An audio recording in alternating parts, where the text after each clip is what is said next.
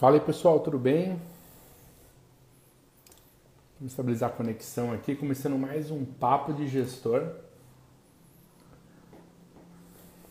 Fala aí galera, tudo bem? Como é que vocês estão? Estamos começando aqui mais um papo de gestor. Vamos nessa! Maravilha, deixa o pessoal se conectar aqui. Estou dando aquele último lembrete aqui antes da gente começar.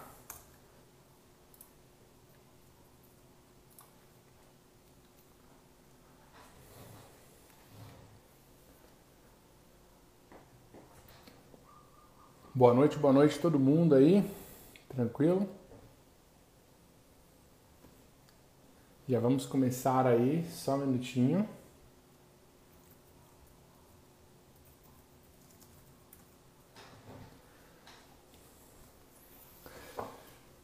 Maravilha. Show. Mandando aqui só para a galera já se conectando.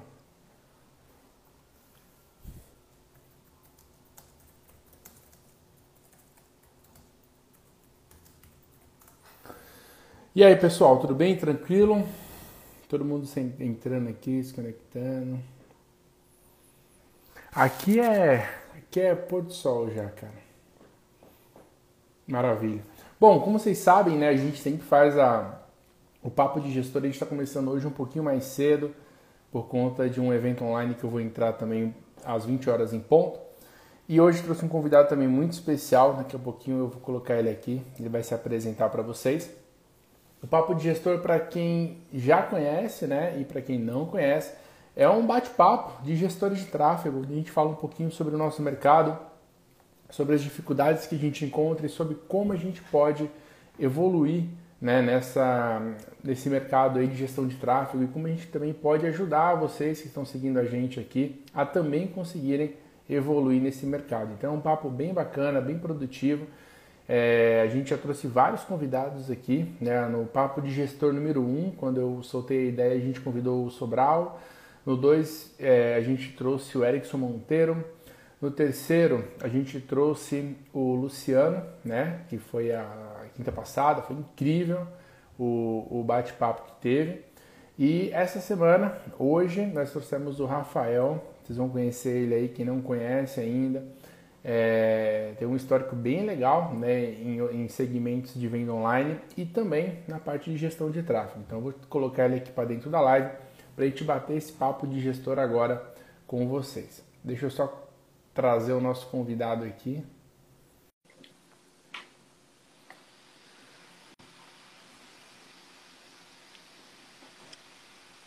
Salve! Fala, mestre!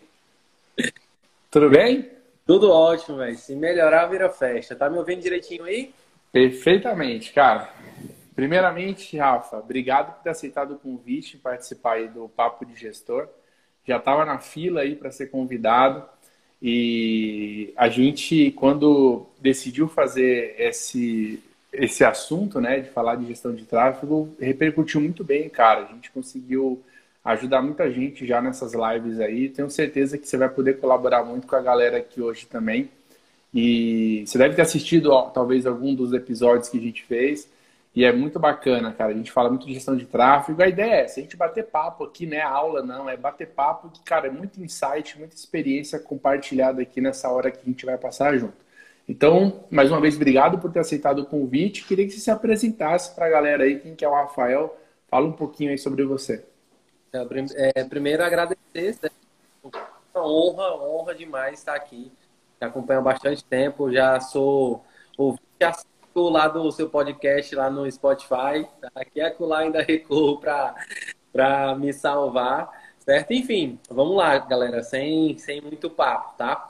É, meu nome é Rafael Lima, tenho 30 anos, eu sou natural de Fortaleza, é, nordestino nato aí, com muito orgulho e atualmente eu moro em Teresina, Piauí, porque eu não morava à distância, a minha esposa engravidou e eu tive que vir, né? É responsabilidade, claro. É, eu estou no mercado digital há mais de cinco anos, mas precisamente em três anos eu fazia social média, é, gestão de redes sociais e tal, parte gráfica, edição de, né? É, criação de conteúdo, e eu parti para o drop há, fez três anos em outubro. Então tem um três anos e dois meses aí, levando, levando porrada, aprendendo com erros, mas assim, é um serviço que eu apaixonado, defendo o serviço com muitas dentes aí. Show, maravilha. A galera já tá te zoando aqui nos comentários, seus seguidores adoram uma zoeira também. É isso aí, cara. Tem que, tem que brincar muito mesmo, que acho que é isso que, que faz a galera, a galera se interagir. Show, cara. A gente vai bater um papo sobre isso também, que eu tenho, eu tenho bastante assim, não conheço muito o segmento de drop, cara. Você manda muito nisso, assim, você entende, você, cara, manja do 360, eu acho que é uma coisa legal pra gente falar um pouquinho. Vamos aproveitar já que você tocou no assunto é, e falar um pouquinho sobre isso, que é uma coisa que para mim também é muito novo. Eu não sou especialista nisso, mas eu sei que o Drop, o e-commerce, é, é, assim, é uma loja virtual, né, cara? Só que existem coisas diferentes que acontecem e modalidades diferentes até de trabalho. Então eu queria que você falasse um pouquinho é, o que, que, é, de uma forma bem resumida, assim, inclusive para quem, tá me, quem me segue, o que, que é o dropshipping, né? Que a gente ouve tanto falar, fala um pouquinho de uma forma resumida e a gente já evolui para o nosso papo de gestor aí. Perfeito. Galera, o Drop nada mais, nada menos do que é um braço do e-commerce, tá? A gente tem lojas virtuais, só que o modelo de logística ela muda porque a gente não trabalha com estoque próprio, a gente pega emprestado do fornecedor. Quais fornecedores? Você pode pegar de um, de um fornecedor, exemplo, se eu quiser, eu posso pegar do estoque do, do Diego. É, ou também posso pegar da China, certo? O mais comum é você importar o produto, né? Você pegar da China, de grandes sites internacionais, AliExpress, Amazon, é, Wish, e, enfim, números, certo? Então tem é mais com, é meio com braço de modelo de logística do e-commerce. Então você pega emprestado, né? Você compra o produto do seu fornecedor e o seu fornecedor que entrega. Em nenhum momento você, você armazena o produto, você tem um contato aí direto na entrega do produto até o produto chegar na casa do cliente. Basicamente é isso. Então o modelo é um pouco é, um pouquinho complicado, tá? Mais complicado do que não vou dizer que é mais complicado do que estoque é complicado, né? Você, tra você, você trabalhar com estoque é complicado. Mas eu estou falando, é complicado a questão da logística do produto, que infelizmente você não tem 100% é, de, de, de controle. Do, do, controle da operação, eu ia falar isso, cara, exatamente. Você fica meio na mão de, de alguns terceiros aí, né? E, e tem que estar muito bem alinhado, acho que essa parceria para dar certo, né? E como eu sou do, do e-commerce tradicional, cara, eu tô acostumado a ver um galpão cheio de produto, o lojista antecipando muita grana para armazenar tudo aquilo e depois começar a vender. Então, assim, é um modelo bem legal de validar as coisas, né, Rafa? Da pessoa aprender. Eu acho que, assim, para aprender a vender online é uma faculdade, drop, né, cara? Eu tenho certeza disso, né, cara? Eu, eu devo, assim, devo imaginar vários caras que fizeram o drop, aprenderam a vender online e montaram operações nacionais com estoque depois, porque entenderam o modelo de business. Existe isso, né? Isso, isso. É uma transformação, né? Tipo, é algo que já já está acontecendo comigo há um, há um tempo, pensando já em, em brand, em marca, em estoque, em um negócio mais de médio e longo prazo. É claro, né? A gente, a gente um pouco cansa do, do, dos problemas operacionais que, que o Drop tem inclusive de, de, de produtos que, que, você vende que não tem uma qualidade tão grande assim, pelo fato de você não ter o contato, né? Não testar o produto ali, a qualidade, né? Não ter, não ter o trabalho de personalização de marca, de embalagem. Mas enfim, o drop é como se fosse o, sabe, bater o centro. Vamos começar o game tal. Tanto assim como afiliado e outros segmentos também. Mas o drop, diferente de afiliados em produto eu acredito, na minha visão, que você precisa ter um pouco mais de muita coisa ao mesmo tempo. E você precisa entender de, claro, logística, de atendimento, de suporte, de tráfego, de, de, oferta, e tudo ao mesmo tempo. Você não precisa ser, expert, ser, ser o expert em tudo, mas um pouquinho de cada você tem que, que aprender. E foi isso que aconteceu comigo. É, eu vim do, do, do, CLT total, e aí quando comecei a empreender, eu tive que botar ali a cara, a cara tapa. Na época que eu comecei, não se ouvia nem falar em drop, nem tipo, agora é meio que está explodindo, né? Pulverizando o mercado. Na época que eu comecei, era drop num. Drop. Que é isso? É, tipo, é de comer? Aí a gente, o, o, o, conhecimento que a gente adquiriu era simples gastar tempo e dinheiro, né? Encontrando a melhor estratégia. Perfeito. A melhor eu, você, me fez, você me fez lembrar um, um começo meu também, que é bem interessante, cara. Eu acho que eu contei para poucas pessoas isso aqui no Instagram, mas quando eu tinha e-commerce, né, e tava saindo aquele negócio de tablet, né? Não existia ainda tablet para você comprar e tudo. E tinha um site que eu acompanhava, inclusive esse site ainda existe no ar, chama chinavasion.com. Depois eu coloco aqui chinavasion.com, Vasion com S. E, cara, eu acompanhava esse site e via várias coisas legais, muitas coisas bacanas, tipo eletrônicos, a porrada toda, e sempre tive vontade de comprar. E aí comecei, comprei um tablet que vinha na época com o Windows e outro que vinha com Android. Aí eu mas não, não chegou a ser drop. Eu comprei, chegou para mim aquilo, e aí eu anunciei e vendi. Aí deu certo. Vendi muito bem. Imagem seis vezes, eu falei, caraca, que legal. Aí comecei a comprar, comprar, comprar e deu muito certo o tablet. Aí depois eu comecei a comprar um relógio nesse site, que era tipo aqueles relógios de ferro, mas que mostrava a hora bem entre os, entre os vãos, assim, sabe? Depois eu vou tentar achar essa foto. E também deu muito certo, cara. Então, assim, não era um modelo, talvez na época de drop, isso foi em 2004, eu acho, cara. Não era um modelo de drop, mas era, mas era tipo já comprando da China e vendendo. E eu vendia, eu vendia presencial, eu não anunciava, eu não vendia também para pessoas fora de onde. A pessoa, tipo assim, ah, vamos se encontrar no shopping tal. Eu me encontrava, pegava o dinheiro e entregava pro cara. Era, eu não sabia ainda tudo sobre venda online, mas eu já entendia como é que funcionava.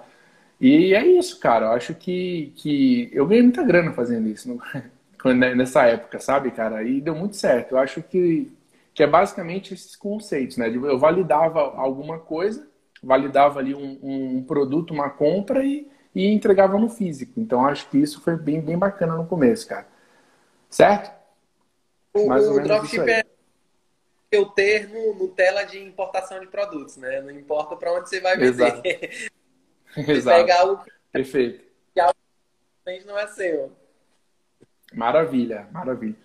Cara, vamos lá. É, vamos falar um pouco de gestão aí, porque além de empresário e tudo que você faz, você também é gestor, né, cara? Você precisa cuidar do marketing, ensina isso também para os seus alunos.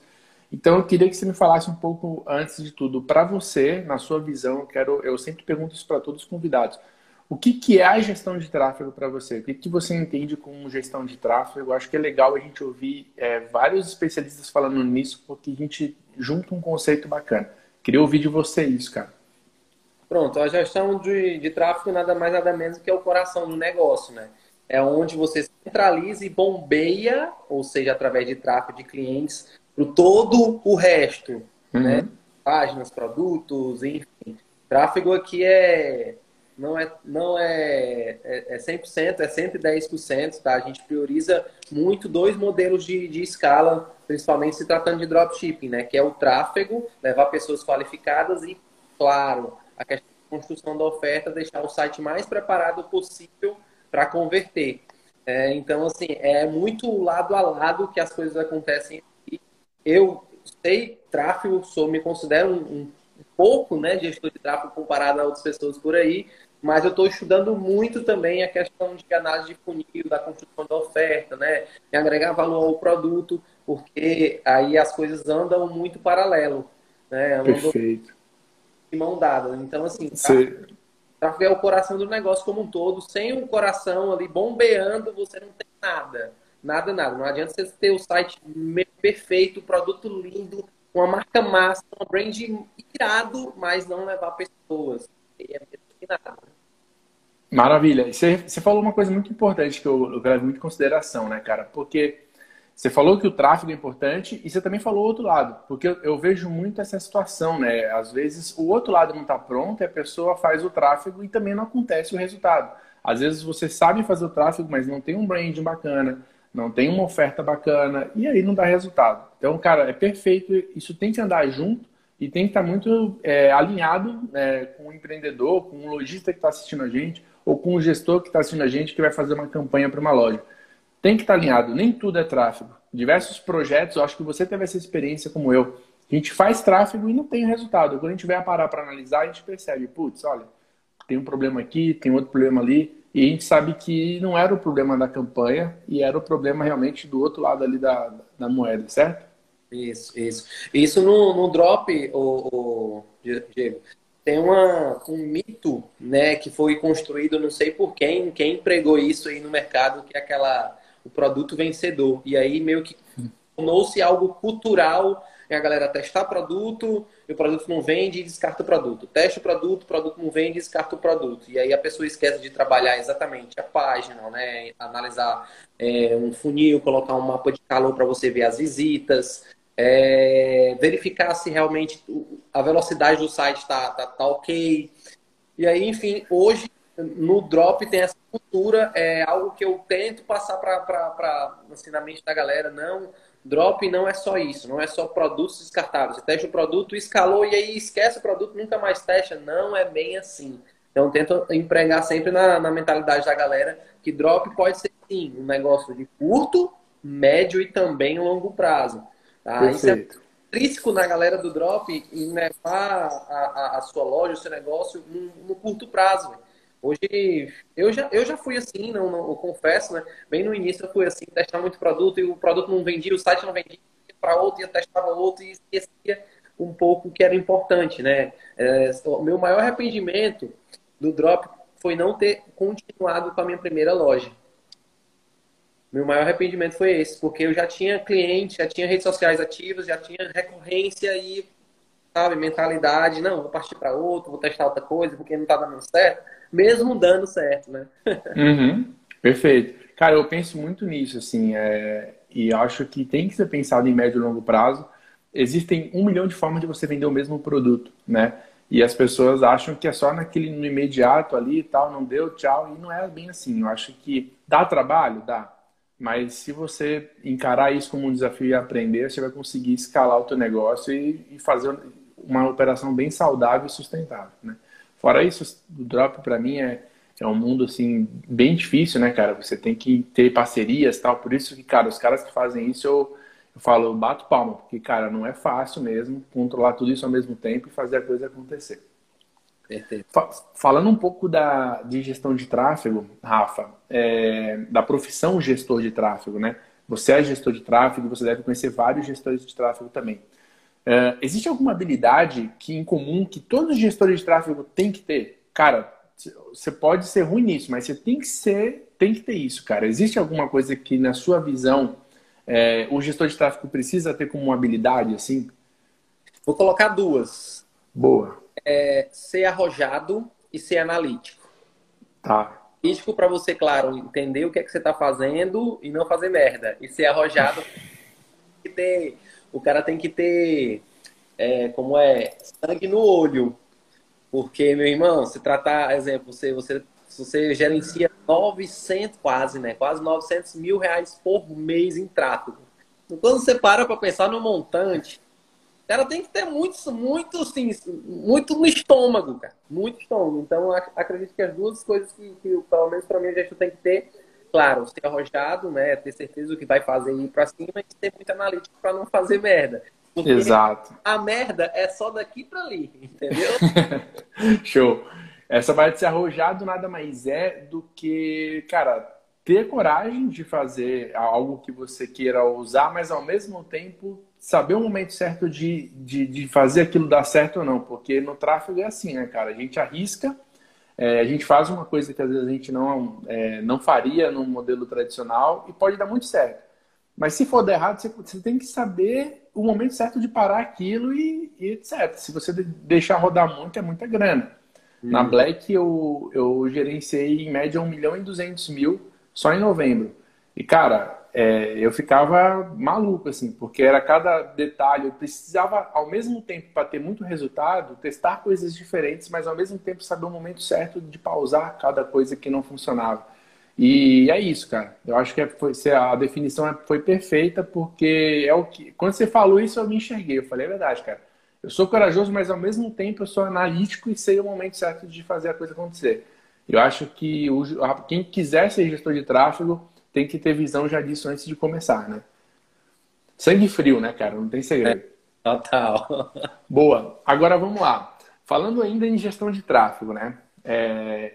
Você acredita que exista diferença em fazer tráfego, por exemplo, para infoproduto e para drop? Você acredita que existe diferença numa gestão? E explica aí o porquê que você acha isso. Eu sempre pergunto isso para todos os convidados e eu monto vários cenários porque isso dá muito insight para a galera. Então não tem resposta errada. Eu quero ouvir a tua opinião. É isso que vale aqui. Existe, existe, existe. Acredito que existe sim, tá? É, principalmente na, na questão de, da estrutura do negócio, tá? Infelizmente, se tratando de drop, é, a gente não consegue, exemplo, trabalhar páginas por muito tempo é, páginas de fanpages, enfim, páginas de Facebook por muito tempo. Porque sempre cai muita. É, é, tem gente que quer rodar produto, né? Que né, por conta das políticas do Facebook, que são os produtos que dão um pouco mais de ROI. E aí a galera meio que vai, vai, vai. Eu, eu já fui muito querer rodar esse tipo de produtos que é um pouco perigoso. E aí esse tipo de produto cai muita página, muito perfil, muito BM, muita conta, muito bloqueio, tem para preparar contingência, tem todos, todo uma dor de cabeça e o negócio não roda liso, como exemplo, infoproduto. Você vender um e-book de, de como fazer planta em casa, entendeu? E, a, e aí a galera do Drop tenta ir para esses produtos assim inovadores que, infelizmente, por questões de criativo, né, o chinês mostra o melhor criativo do mundo, mas quando chega o produto em casa para o cliente, que a gente achou. Eu cometi muito esse erro, Diego. Muito, muito, muito, muito esse erro. De ir pelo produto, testar o produto, achar que o produto era top, foda, pelo criativo, pela página lá, pelo, pelo que o fornecedor me falava, mas quando o produto chega na casa do cliente, aí vem reclamação, feedback negativo, enfim. Então, acredito que é, na questão de, de gestão de, de tráfego para infoproduto e para drop, drop é um pouco mais complicado pela dor de cabeça que você tem, certo? É... Faz muito sentido, cara, a sua resposta. Porque se for pensar o infoproduto, por exemplo, né, que eu vejo muita gente que é especialista nisso, tenho vários amigos que são especialistas em, em infoproduto, é, e o que acontece? Se você investir um milhão e fazer dois, você está no lucro, uhum. não é? Tem isso também, né?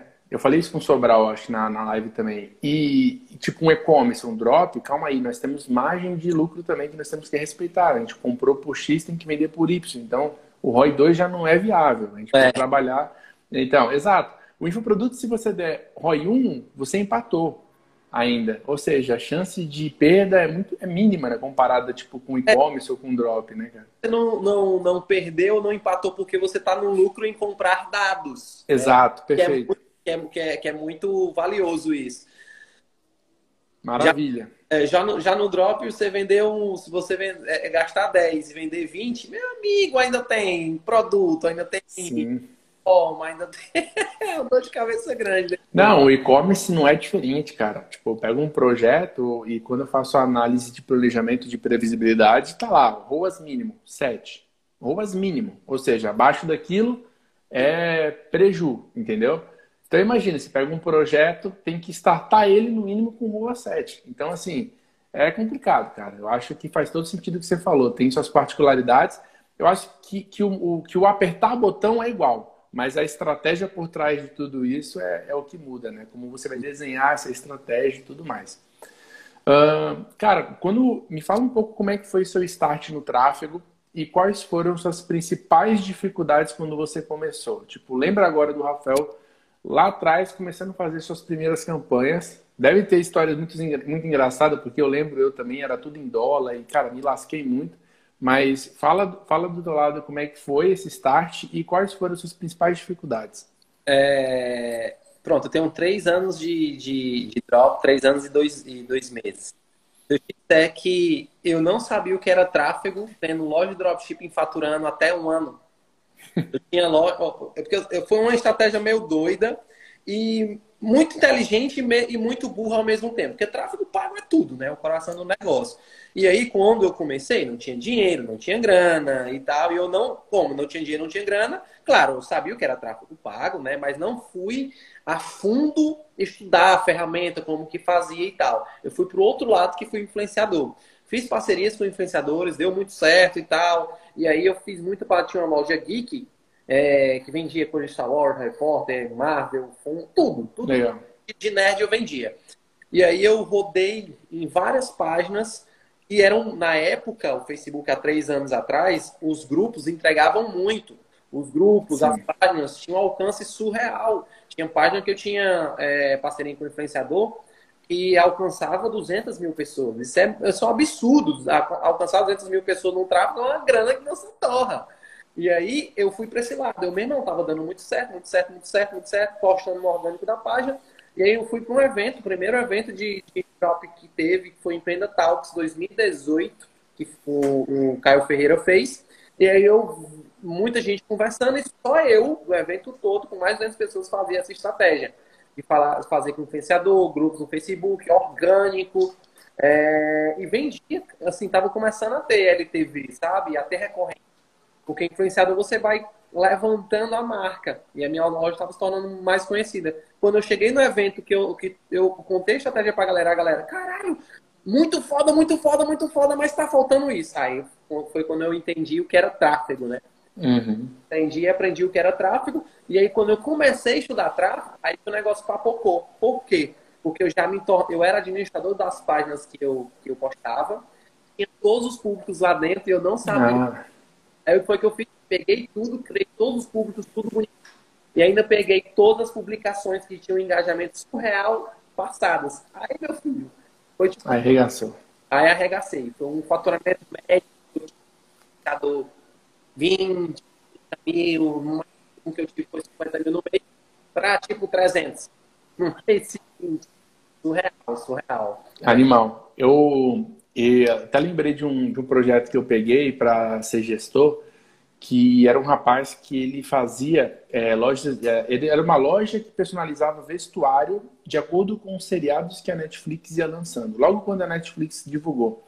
Então imagina que, tipo assim, ó, vai chegar a La Casa de Papel no Brasil. O cara já criava a página La Casa de Papel oficial no Facebook, enchia de seguidores, porque todo mundo começava a seguir para saber como é que ia ser a série.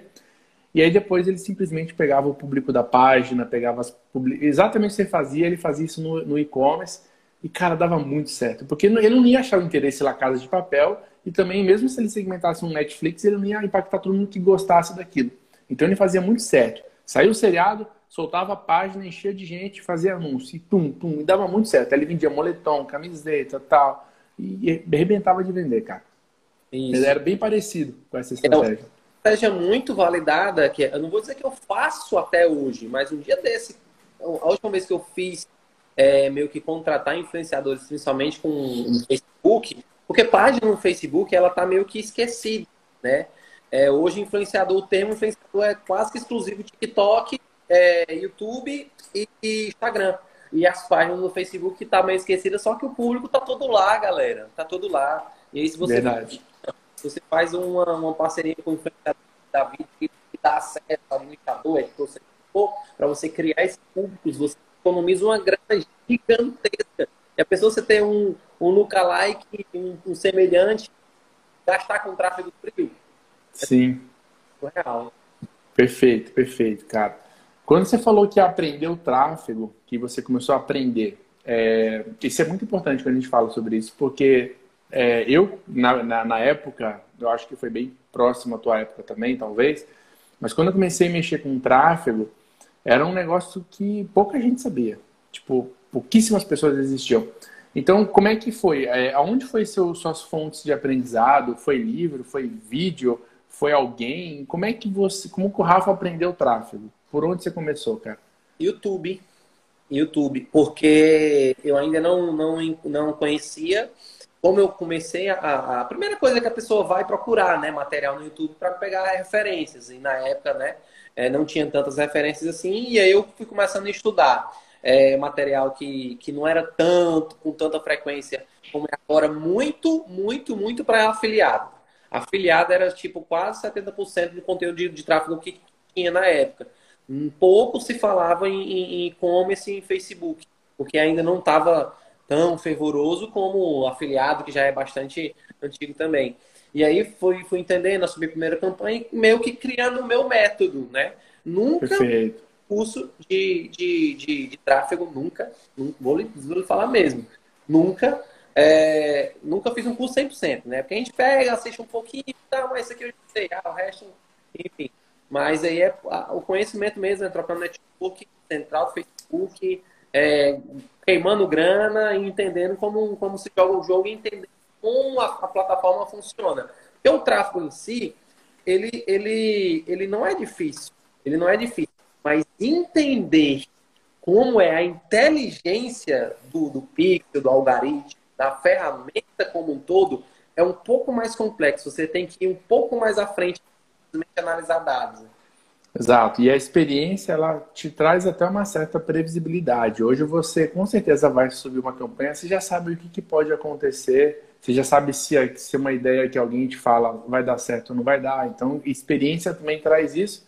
Mas eu acho que, além de tudo, a prática é o que realmente faz a pessoa aprender. Às vezes, ou você aprendendo nas suas próprias campanhas, ou você aprendendo nas campanhas de algum cliente que você faz gestão e tudo mais. Né? Não tem segredo.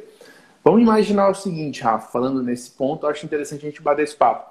Imagine que você não tenha nenhum business hoje, mas você entenda de tráfego e você decidiu ser gestor de tráfego. O Rafael, a partir de agora, só é gestor de tráfego, mas não tem nenhum cliente.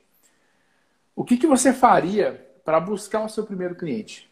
Com o conhecimento que você já tem, mas você não tem nenhum business, você precisa hoje buscar cliente de tráfego. Que, que, quais são as ideias que você poderia trazer aqui para a gente? Primeiro, eu, eu, curto muito a questão de compartilhar conteúdo, sabe?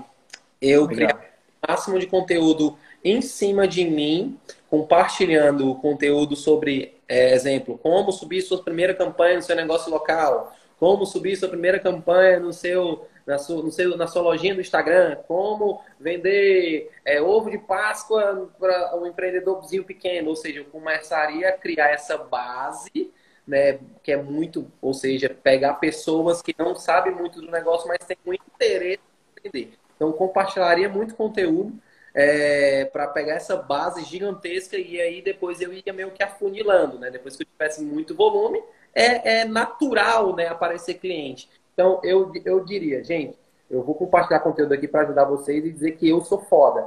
Para, lógico, alcançar pessoas e a pessoa dizer, né, esse maluco, esse maluco manja, vou ver quanto é o serviço dele. E assim vai.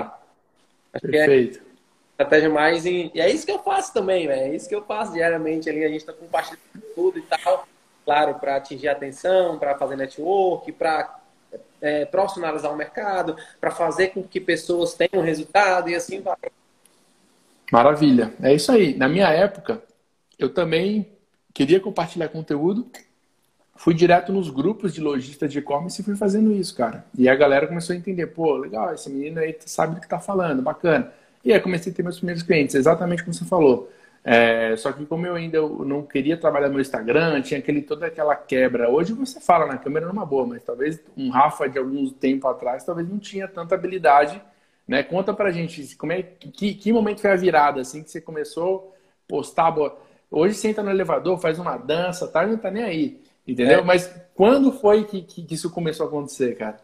Eu, eu sempre, eu, assim, eu me considero muito comunicativo, principalmente pessoalmente, porque eu sempre fui do, do ramo da música.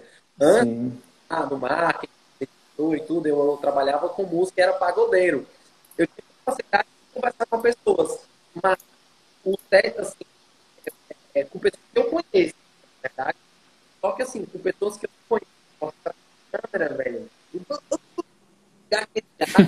horrível, horrível. Hoje ainda gaguejo, né? A gente vai para alguns eventos, fala mas assim, eu acho que é o maior é, para quem quer, né, começar a empreender, é um serviço que precisa é o maior investimento da pessoa, é o maior problema, né, não, não vai, vai estar, tá, alguém vai estar tá e depois ter o botãozinho importante, foda-se, acho que quiser, meu, meu negócio virou total. Perfeito, perfeito. É isso, cara. Essa, essa, essa quebra de paradigma para a gente começar a postar, acho que é muito importante, principalmente para o gestor que está começando, quer compartilhar conteúdo, sabe muito, tem muita, tem tanta gente, cara, que sabe tanto, mas por não compartilhar, né, e não acaba mostrando o potencial. E isso, isso aconteceu comigo também. Travou aí, galera? O pessoal falou que travou aqui. Deixa eu ver. Ah, voltou. É, Tava travando um pouco seu. É, minha internet para o 4G para ver se fica melhor. Legal, show. Voltou aqui. Maravilha. Bom, é, então, eu estava falando exatamente isso, cara. E, e aí eu comecei é, a botar a cara na câmera também e fazer acontecer, porque eu via gente, pessoas, às vezes, que estavam muito avançadas assim na parte de alcance, de engajamento, mas não sabia, às vezes, nem 10% do que a gente sabia, cara. Então, às vezes, a pessoa é, fica travada nessa, nessa procrastinação e pode avançar e ir muito mais longe, né, cara? Uhum. Bora lá. Agora, eu vou te perguntar também um pouquinho da sua visão sobre a profissão gestor de tráfego. Qual que é a sua consideração? O que, que você enxerga nesse campo hoje? É o futuro, né? O gestor de tráfego, principalmente aquele gestor que é gestor, né, que dá resultado, ele pode pegar qualquer coisa para ele vender. É, então, assim, gestor de tráfego vai ser como deixa eu ver, pessoas essenciais num, num, num, vai, ser, vai ser como se fossem médicos, né? Para o negócio, é, para o pequeno comerciante, para a menina que tem a lojinha no Instagram, até grandes e-commerce, o gestor de tráfego é essencial. É como se fosse um médico para a saúde. Né? Então, é algo que está sendo super valorizado. Gestores de tráfego bons são bem pagos, porque ele sabe que ele dá resultado. É, eu tenho certeza que você, você ganha hoje o quanto que você com certeza merece, o quanto que você gera de resultado para os seus clientes. Então é muito bem pago. Então, assim, o gestor de tráfego, para mim, é, na questão de médio e longo prazo, vai ser uma das pessoas, vai ser os profissionais mais bem pagos do Brasil. Com certeza. Se não for, ou mais bem pagos. Legal. É, na sua visão, acho que bate muito com a minha visão, é, que todo negócio hoje precisa de um gestor de tráfego. O restaurante que você gosta, o dentista que você vai, tudo precisa de uma gestão, precisa aparecer, né? E a gente hoje não tem profissionais suficientes para atender essa demanda que a gente tem, cara. Certo? Uh, eu estava fazendo uma, uma conta rápida só em e-commerce, 1,3 milhões de lojas virtuais no Brasil. Não tem gestor para todo mundo. Não tem. Não tem. Se tiver, se tiver 10% disso, não 10%, mas se tiver, sei lá, 30% disso é muito. Cara, 10% eu acho muito, sabe por quê? Porque ainda muitos gestores que existem, gestores de verdade, que dão resultado, que fazem a coisa dar certo, são menos ainda, entendeu? É. Porque ainda tem aquela onda que é mais aquela espuma ainda que a galera que fala que é tal, mas na hora que pega na prática vai para trás, não aguenta e etc. Então, eu acho que, que ainda tem um número muito grande, um campo muito aberto para a gente explorar e conseguir fazer acontecer. É, foi, um, foi uma. Foi uma é, hoje, claro, eu subo campanha e tal, mas como eu estou muito na gestão do meu negócio também, eu já comecei a delegar já, um, já faz um tempinho. E aí, na questão da busca pelo melhor gestor, eu fiquei. Foi algo que foi muito doloroso para mim muito doloroso, porque eu, eu, eu sei o quanto que eu estava investindo, né? Eu sei o quanto que resultado eu podia gerar, investindo X, investindo Y. Eu tinha muito cuidado com o meu, com o meu dinheiro, né? Porque é meu. E aí, quando eu fui delegar isso, né? A gente faz assim, verifica, claro, que é o que tem de melhor no mercado e tal. Só que a gente viu que assim, passa o cartão, é como se fosse um esposo dando um cartão para a mulher vai, vai, vai, não vai, meu Deus, com aquela dor no coração, mas enfim, isso é questão de mentalidade, você tem que trabalhar isso, claro, a pessoa tem que mostrar resultado também, é, enfim, vai passando a ter mais confiança.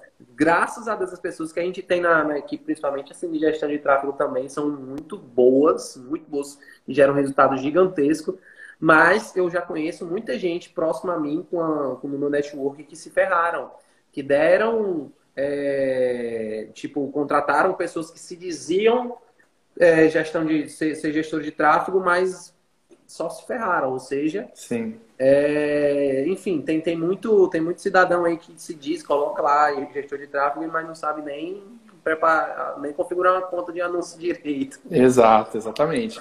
E quando você buscou esse gestor, teve algum critério que você buscava? O que, que você analisou antes de decidir contratar um gestor, cara? Teve algum critério? Tipo assim, ah, se o cara é. Se o cara fala melhor, se o cara fala sério.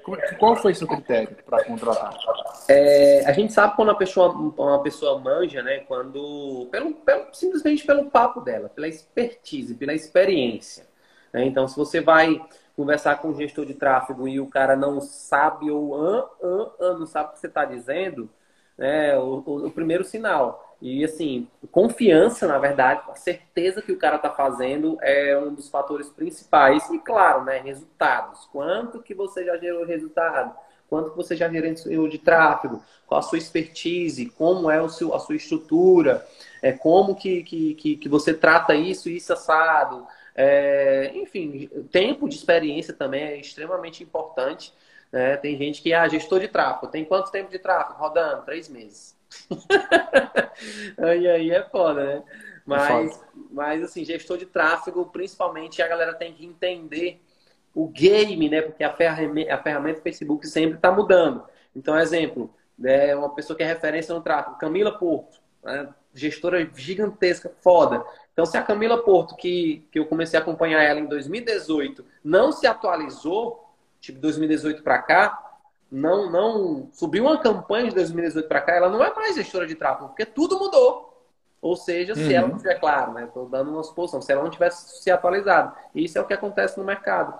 É, tem, tem, e, e, é aquela coisa, Diego, se tu, se tu, subir campanha hoje, daqui a três meses for subir campanha, não subir nenhuma campanha, já mudou já mudou totalmente. Você tem sempre que, que, que, ver, verificar o que é está acontecendo, políticas, o que dá certo, o que não dá, né? E encontrar novos, novas estratégias e por aí vai. Perfeito, muito bom. E eu acho que isso faz muito sentido, cara. É, e da mesma forma que você falou da experiência, tem muito gestor que é bom, só que ainda não teve a primeira chance para ter a devida experiência para conseguir ter maiores clientes. E foi, isso aconteceu comigo. Porque quando eu comecei a fazer gestão de tráfego, eu não tinha experiência. Alguém precisou confiar em mim, entendeu? Alguém precisou ser minha cobaia ali. E, e aí eu comecei a fazer trabalhos bem baratinhos, comecei a mostrar e, e mostrar resultado, e aí foi indo. Então, assim, tem esses dois lados. Tem um cara que já tem experiência, que é um cara que pode ser ele consiga mais clientes nesse momento e tem aquele que está esperando a primeira oportunidade e esse cara ele consegue atender negócios menores, mas usar esses negócios menores com os seus primeiros cases, sua primeira experiência. Não adianta você começou agora a ser gestor e já querer pegar um negócio gigante. Isso não funciona, uhum. né? E para você conseguir chegar no outro nível, você tem que começar a dar, dar o primeiro passo, né? Não tem segredo. Certeza. É o passo a passo, sempre. É. Cara, nas nossas lives eu sempre faço o seguinte: é, eu chamo de hora do desafio. Eu proponho um cenário e deixo o, o, meu convidado pensar o que ele faria nesse caso, né? Então, e às vezes é, as respostas são muito boas, né? Assim, é, é bem fora da caixa. E aí eu trouxe um desafio para você. Eu quero ouvir assim qual que seria a sua atitude, a sua decisão se você tivesse nessa situação, tá? Então vamos lá. Imagina o Rafa hoje com o conhecimento que você tem, tá? Mas você não tem nenhuma empresa, nada. Você só tem o conhecimento e mil reais no bolso. E você quer começar a empreender. Pode ser montando um carrinho de pipoca na praça ou pode ser na internet. Então, o Rafa com o conhecimento de hoje e com mil reais no bolso, o que, que o Rafa faria? Pronto, vamos lá. Primeiro subir campanha, né? Claro. entender o comportamento, porque gestor é muito isso, né? Aliás, o mercado tem que entender o comportamento de compra e a sazonalidade no mercado. Então, algo se eu fosse subir campanha hoje, já tivesse resultado amanhã, com certeza algo voltado para o Natal. É, Natal ou virada de ano e vida nova. Então, eu, se eu fosse eh, fazer alguma coisa, eu subiria talvez um infoproduto de dieta. Ah, é um produto talvez, é um produto um pouco manjado, mas vendo a sazonalidade do mercado e do negócio, se você subir um. Agora, agora talvez não na dieta, porque a campanha da dieta mesmo é meio que janeiro, né? Janeiro, vida nova, dieta, mas eu subiria alguma coisa para o Natal fica específica para o Natal, algum é, é, tipo coisa de receita, é, para ceia. Né? Então, tipos de produtos assim, que podem trazer um resultado quase que imediato, porque é tendência. Então, o gestor de tráfego ele tem sempre que estar ligado na tendência, nessa zonalidade do negócio. Eu estou muito preocupado com isso. Nas minhas lojas, comunicação visual, tudo é voltado meio que para a época do ano. Então, para ter resultado hoje, amanhã, cara, e-book de receita para o peru de Natal. Janeiro, é, de coisas de dieta. Ou, claro, se tratando de dropshipping, também coisas voltadas a produtos, né? Janeiro se vende. Um produto que eu mais vendi na minha vida toda foi cinta modeladora. Né? Foi época de janeiro, assim, que o povo usa cinta como se bebe água, pelo amor de Deus. e assim, eu sou. Perfeito. Muito bom. Eu vejo a questão exatamente do produto, do próximo produto, né? Do, do, próximo produto que pode vender mais hoje. E amanhã a gente tenta trabalhar, claro, produtos relacionados e por aí vai. Legal, então vamos lá, vamos resumir a resposta do Rafa. Então hoje o Rafa iria um pouco para afiliado por ser, por não precisar às vezes comprar alguma coisa sem ter essa certeza, você iria investir é, um pouquinho da tua grana. Multiplicação do, da grana, entendeu? Exato. Talvez é, dividir um pouquinho da grana para tentar alguma coisa também de drop sazonal ou até mesmo física, se você achar uma grande oportunidade de comprar uma, alguma coisa mais barata e conseguir vender na internet aquilo por algo mais caro. Ponto, certo? E você aproveitaria a onda do momento para conseguir ter um resultado mais imediato para recuperar o mais rápido esse capital para você continuar evoluindo nas próximas. Legal, cara. Foi uma resposta bem inteligente, cara. Eu Talvez faria, putz, que nem eu sou e-commerce. E olha que legal esse modo de pensar, porque você tem um, uma cabeça legal de drop, eu penso na parte de e-commerce. O que, que o Diego faria? Eu, às vezes, iria, tipo, num centro, em alguma cidade que, que seja polo de alguma coisa, para comprar por mais barato possível um produto e para vender aquilo na internet. Mas a cabeça de e-commerce, porque esse é o meu mundo. E você já. O que, que você fez? Você reservou seu capital para o marketing, porque esses, esses, esses mil reais, no meu caso eu teria que, no mínimo, gastar 500 para comprar estoque. E, e 500 ali para tentar fazer isso vender. O Rafa, ele pensou o quê? Talvez ele gastaria só de marketing, no, no caso. Às vezes não teria nem custo inicial para começar a validar. Então, galera que está ouvindo aí, que está assistindo a live, é muito interessante esse modo de pensar e por isso que é legal. A gente sempre não existe o jeito certo, né? É, existe várias formas de você dar, dar resultado e, e, conseguir escalar. Acho que isso é bem bacana.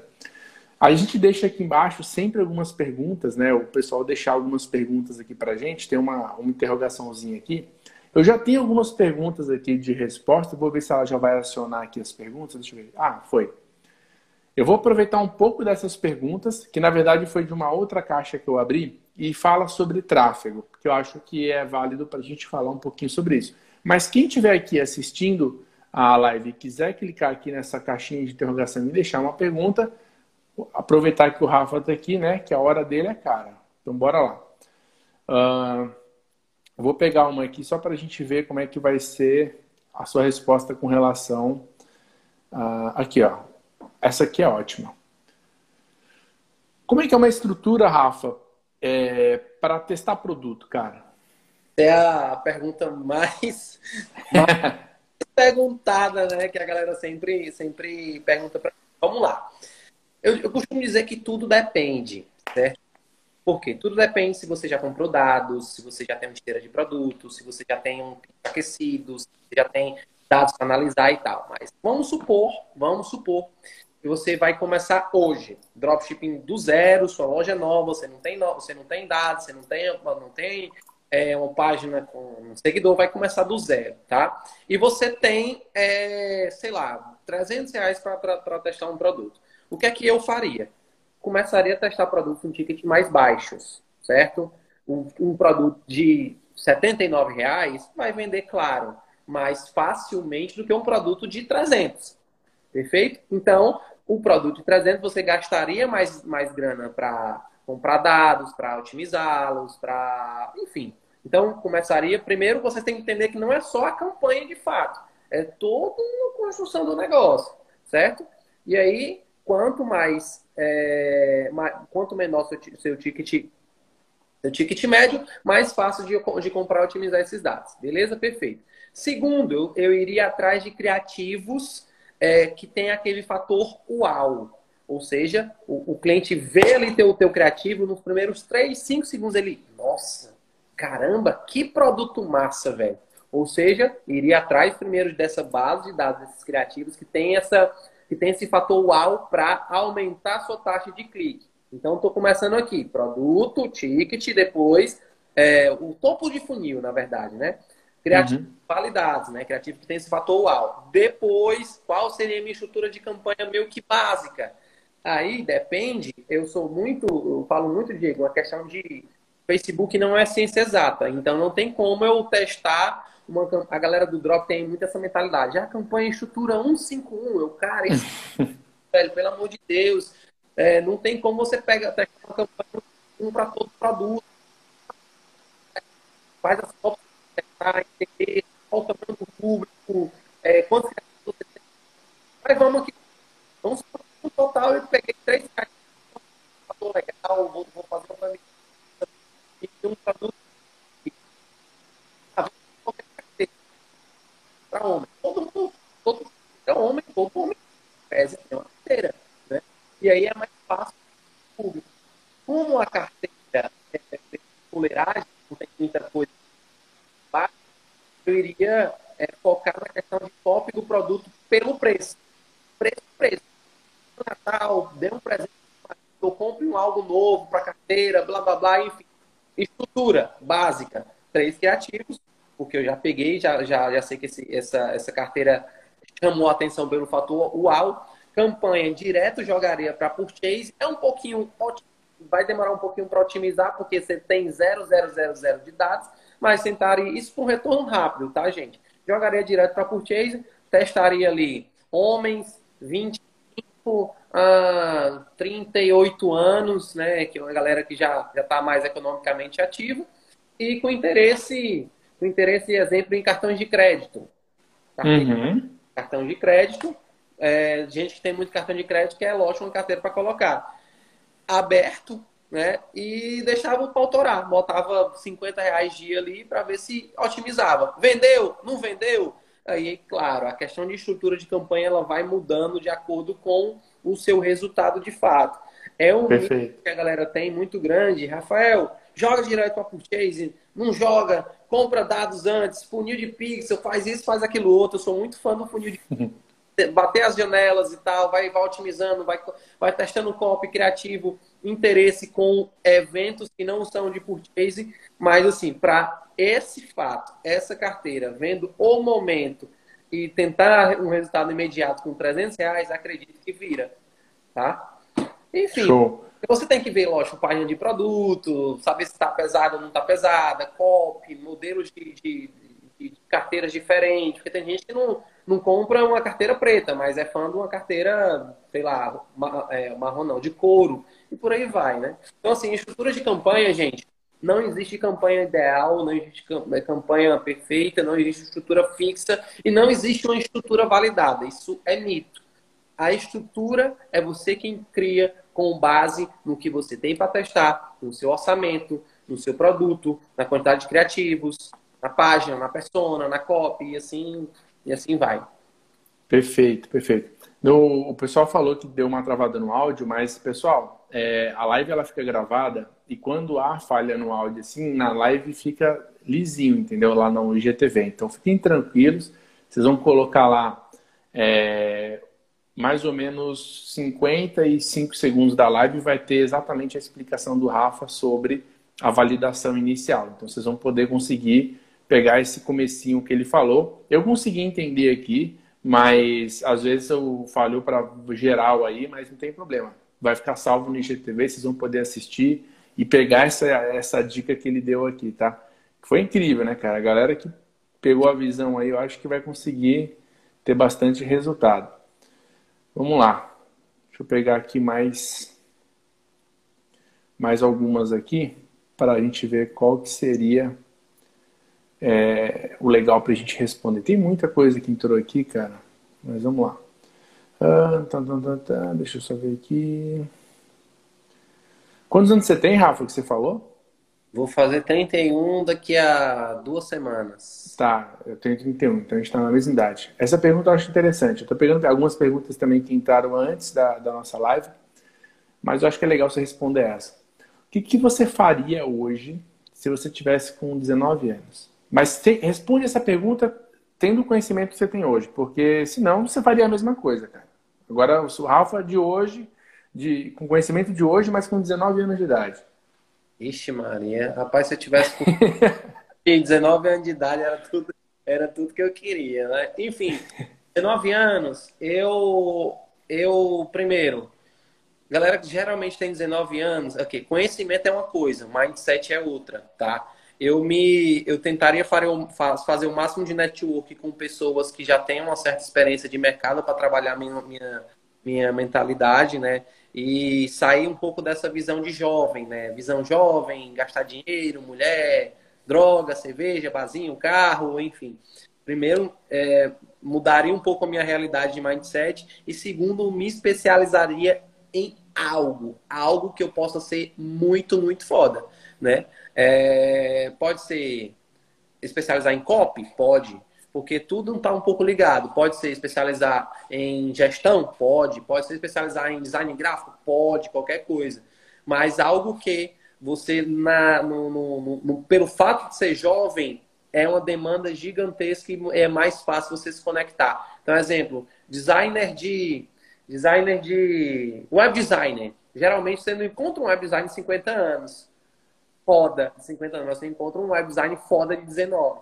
E aí eu tenho eu, eu iria para esse para esse lado, né, me especializar em alguma coisa e, e, e me envolver sempre com pessoas mais maduras do que eu para eu meio que mudar os horizontes, tentar meio que repetir os passos, né, dessa pessoa que e é mais foda que eu em alguma coisa. Foi uma coisa, o Diego, só é, é complementar para a galera, foi uma coisa que Sim. foi muito importante para mim.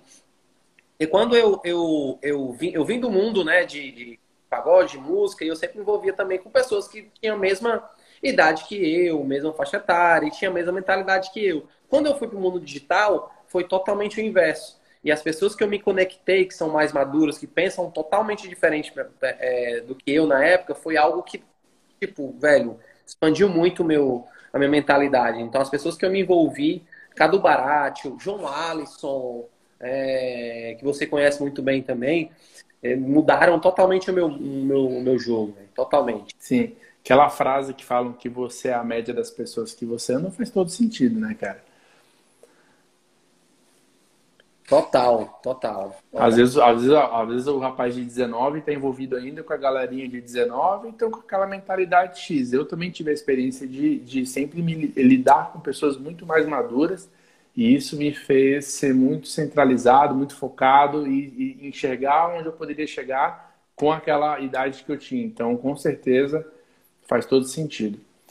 Tiago, ele fez uma pergunta, eu acho interessante você responder, eu também vou responder do meu lado mas ele perguntou: como diminuir o CPC no máximo? Manda aí. Pronto, vamos lá. É, CPC está muito ligado a, a, topo de funil. O topo de funil, que envolve criativo, CPM, envolve interesse e assim vai, certo? O CPC do Facebook, é assim, é, o CPC do Facebook é um pouco diferente do, do, do, do Google. Como a gente fala de gestão, fala um pouco de cada, tá? Peraí, deixa. Tá, tá tá atrapalhando. Então, estratégia para diminuir o CPC no, no, no máximo, primeiro, é comprar dados mais baratos para alimentar primeiro o, o, o, Facebook de dados, exemplo. CPC de purchase é diferente de um CPC de view content, certo? Mas eu alimentando o meu pixel antes de dados para quando chegar em purchase eu já ter o máximo de dados e ter os dados analisados e barato, eu faria isso. Então, compraria dados mais baratos para analisar eles, claro, quando fosse a questão de, de objetivo de campanha para o e sairia um pouco mais barato do que simplesmente jogar ali direto para purchase para é, tentar sorte, né, com CPC de caras. Eu sempre faço isso, toda vida que às vezes que eu tento, eu já tenho dado do produto, já, já sei o copo, já sei tudo, e eu tento às vezes para purchase a CPC 70 centavos. E aí, não, vamos tentar abrir um pouco, um pouco mais aqui. Vamos voltar lá para o topo do funil. Page view, view content, checkout. Ok, vamos otimizar, já um dado, já tem prova social, já tem o outro, quando vai para purchase, às vezes dá metade do CPC do que a minha primeira campanha. Entendeu? Às vezes é o dar um para trás para dar dois para frente. Perfeitamente. E do meu lado aqui, né, a gente trabalha com e-commerce e às vezes depois que você começa a vender e tem uma operação já rodando, vamos dar um exemplo que você já aqueceu toda essa base. E eu estava até conversando hoje com, com o um cliente sobre isso, né? A gente investiu na Black em torno, só nesse cliente aí, em torno de 350, 360 mil, e a gente captou 4 milhões 450. E, e a gente estava analisando as métricas, né, com calma, olhando número a número, e o CPC lá estava batendo 0,51 e tudo mais. E aí ele perguntou como que a gente diminui. Ele fez uma pergunta muito parecida com a do Thiago. Eu falei, olha, a minha métrica hoje, no, na escala que você está indo, é um ROAS. Então, assim, se eu pagar 10 reais no CPC, mas eu estiver dando ROAS 10, que nem que esse ROAS todo que a gente está tendo, tchau, entendeu? Eu não estou nem aí com o CPC. E o CPM, a mesma coisa. Acho que tudo vai depender do resultado também depois que o processo anda. A sua resposta foi muito boa para muita gente aqui que tá, vai dar o start, precisa ter o menor custo possível de clique, mas que seja um clique qualificado, que seja um clique que, que, que, que, que funcione na sua estratégia. Porque clique barato é só você falar, roda aberto, faz uma campanha de tráfego que seu CPC vai sair barato. É, mas você explicou da forma correta para conseguir é, balancear a qualidade com o custo para a gente conseguir deixar isso rodando. Acho muito bom. vamos lá. Temos mais uma pergunta aqui, que eu acho que essa daqui vai fechar e vai ser muito legal a gente responder ela que é a seguinte: Como você, Rafa, acha público barato e não muito concorrido, cara? Vamos lá. Pergunta que todo mundo quer saber, né? Por isso que quando alguém fala assim, ó, público secreto, clique aqui, todo mundo clica, né, cara? É. Vamos lá, público barato e não muito concorrido. É... Primeiro, entender de comportamento de compra, de persona. Exemplo, público barato e não muito concorrido. Se você vai vender na Black Friday uma televisão, você está indo para essa resposta, indo contramão, aliás, indo para essa resposta aí, que não tem nada a ver. Público barato que não é na Black Friday concorrido, porque todo mundo quer comprar um eletrodoméstico, principalmente televisão. E aí entender de comportamento de compra e de persona, que coisas que, que tá faltando no mercado, oferta. Exemplo, CPCs de, de, de enfim, métricas de, de, nichos pouquíssimos rodados, que, que dá muito resultado aqui.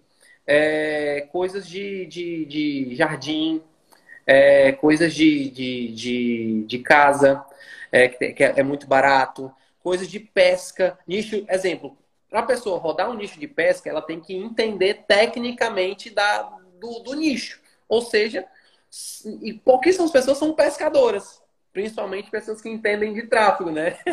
Uhum. Eu iria muito para a escolha de produtos, tá? Eu iria, eu, eu gosto de ir sempre um pouco pela contramão, entendeu? Se eu, eu no drop eu tenho a possibilidade de, de não, me, não me limitar, falo pelo meu negócio, tá, gente? Se eu no drop eu tenho a possibilidade de não me limitar a testar públicos e produtos, eu vou pelo, pela contramão que as pessoas não estão indo. Exemplo, eu abri há pouco tempo uma, uma loja de nicho de sex shop.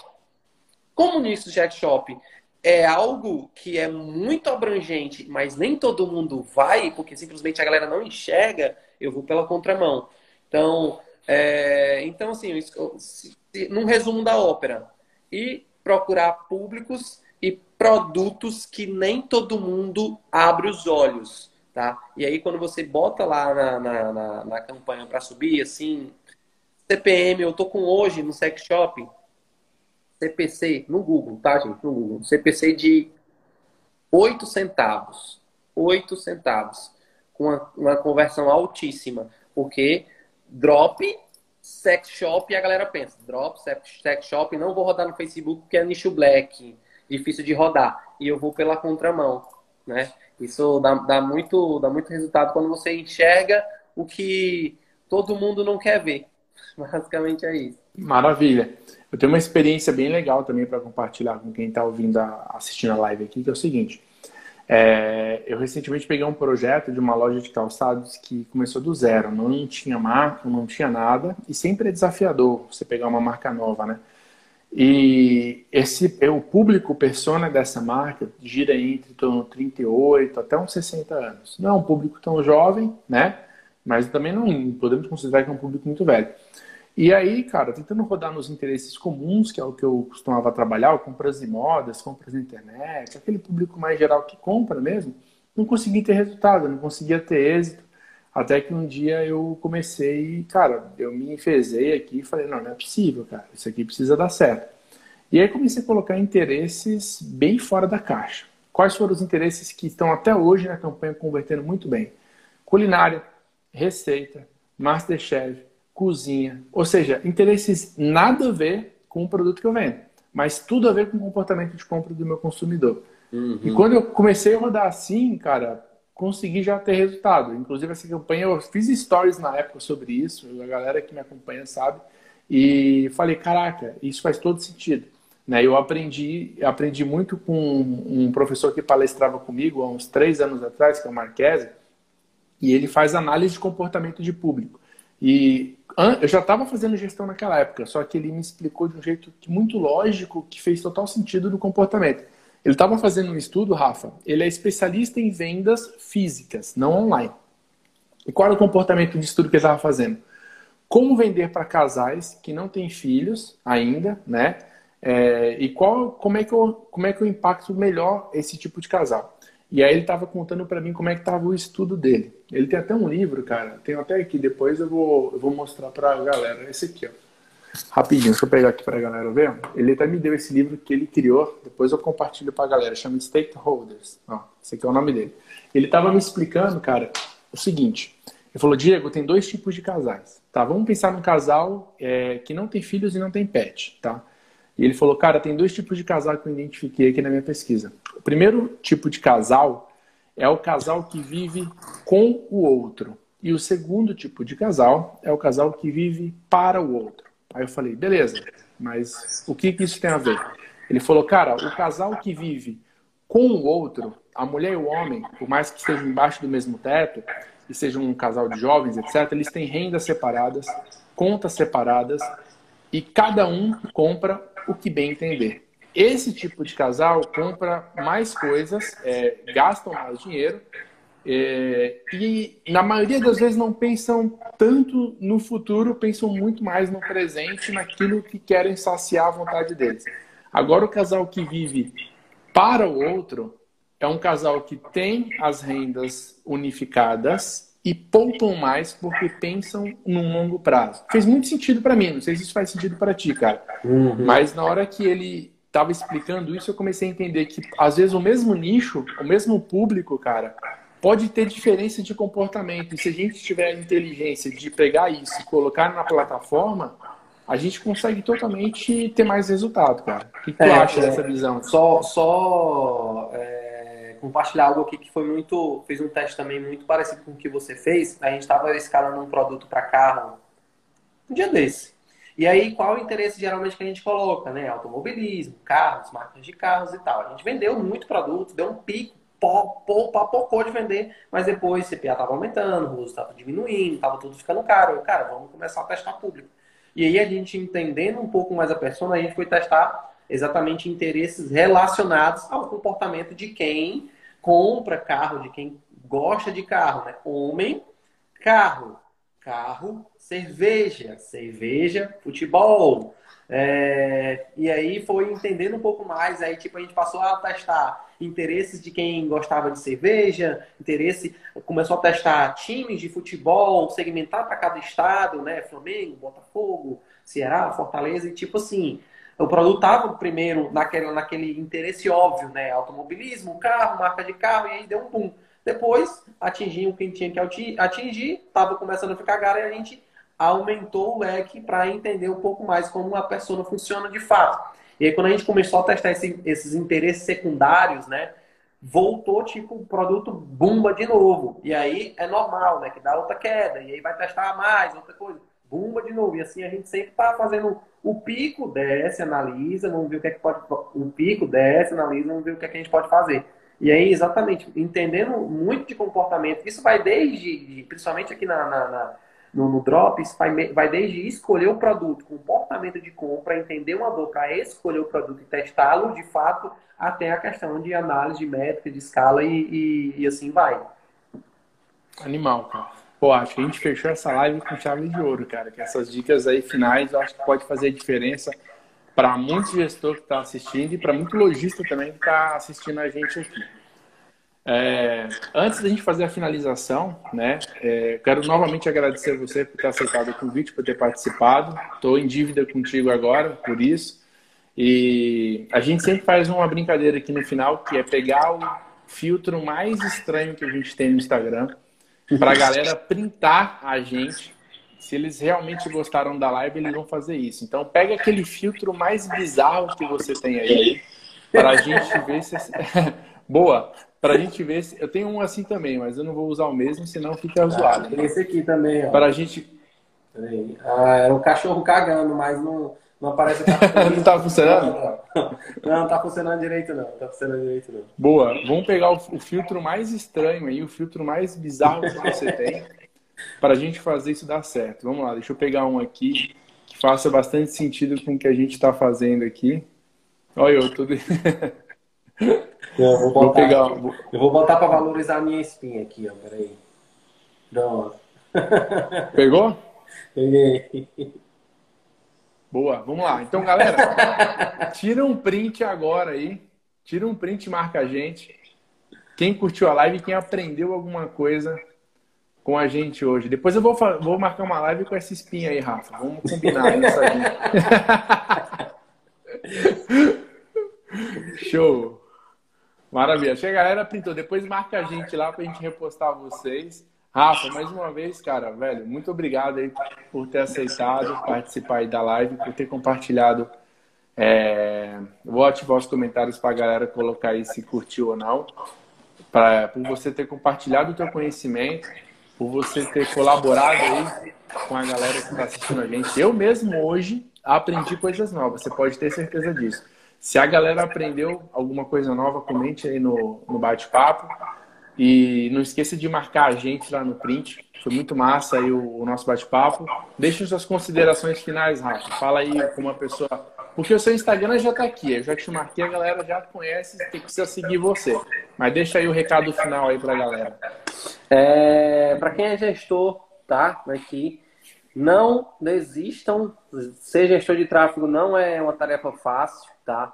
É uma tarefa totalmente difícil porque você precisa dar resultados, né, para as pessoas. É muito, é muito uma gestão que, aliás, é um, é um cargo que exige muita pressão, certo? Mas enfim, é uma profissão muito gratificante, né? Você ter resultados próprios e fazer com que outras pessoas também tenham resultados, principalmente mudar de vida. A gente é um tipo de cargo que a gente muda de vida, tá? Porque se você vende 10 reais a mais, 20 reais a mais para o seu cliente ou para você mesmo, você está tecnicamente mudando de vida.